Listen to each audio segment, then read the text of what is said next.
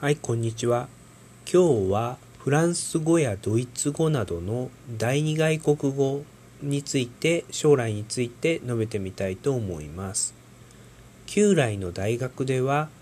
英語以外に第二外国語を取る、これが必修であるという規定が多くの大学で存在し、多くの大学生は英語の授業の他に、ドイツ語、フランス語、中国語、いくつかの大学においては、さらにスペイン語や韓国語、そのようなロシア語など、いろいろな第二外国語のバリエーションがあったかと思います。実際問題、このような第二外国語を習得することで、英語以外の言語の文献を読んだりとか、え英語以外のその言語の文法を身につけることで多様性や、えロジック、論理力っていうのを養うっていうのが目的であったかと思います。同時に、えー、フランス語や、えー、ドイツ語、ロシア語などを学んだ、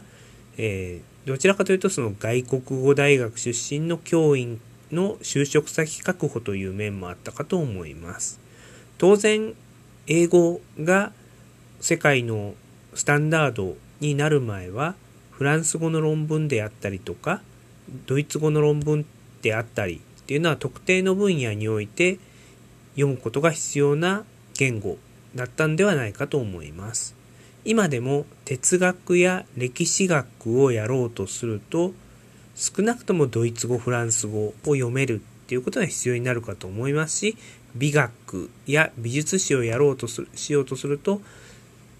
イタリア語だったりとか、ロシアの方の研究しようと思ったらロシア語っていうのは必要になるかと思います。また、2000年以降はアジアの時代でもありますので、アジア関係の資料や勉強をしようとすると、場合によってインドネシア語、場合によって韓国語、さらには多くの場合において中国語を習得するというのは損ではなかったかと思います。しかしながら時代は変わりまして今アジアの中でも多くの人が英語を勉強し英語を喋るようになりました。実際問題隣の国であったとしてもビジネスマンが商談をしたり学生が議論をするときは英語を使うようになってきたんではないかと思います。同時に European Union におきましてもドイツ語、フランス語などの有力言語があるのかもしれませんが、学生や人々っていうのは英語でもってコミュニケーションを取るのが通常になっております。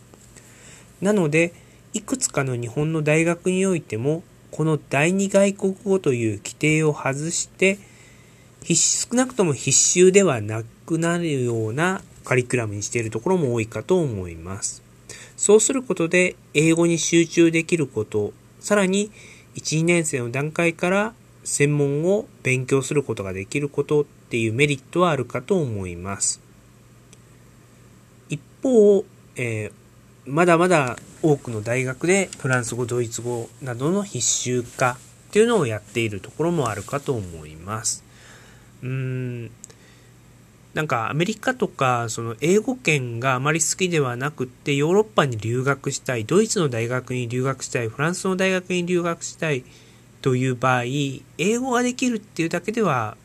足りない面があるかと思うんですよね。また中国語においてもどうしても中国で何かを学びたい、中国に留学したいっていう場合、英語だけできるんで行かせてくださいって言っても、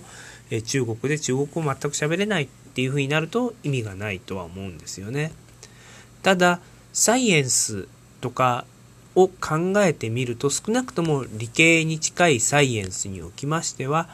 今更フランス語やドイツ語の文献を読むことはないと思いますし無理やり中国語の文献読むっていうこともないかと思うんですが英語の文献を読む能力書く能力っていうのは高く要求されるんではないかと思います。そういうところは実際問題もう第二外国語っていう規定はなくしてるかと思います。もちろん文学部のように古い文献を読んだりだとか歴史学でフランス語やドイツ語が必要、ロシア語が必要っていうところは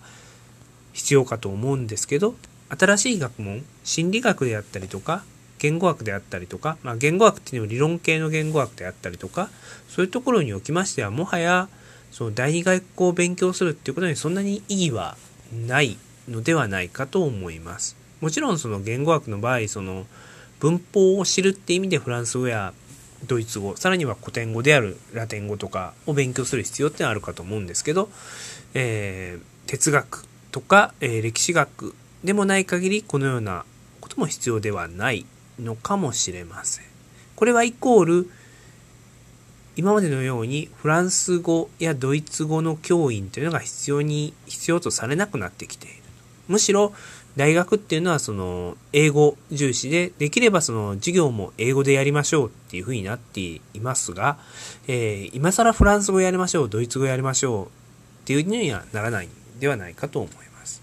もっとも中国語におきましては、えー、多かれ少なかれこれからもそのアジアにおいて中国っていう存在は存在感を増しますので、中国語に関してはそういうまだ要求というのはあるのかもしれませんが、少なくともヨーロッパの方の言語については専門にするっていう人以外、えー、意味がないような感じになってきてるんではないでしょうか。それはイコール、その学問のパラダイムっていうのがかなり変わってくるっていう前兆ではないかと考えます。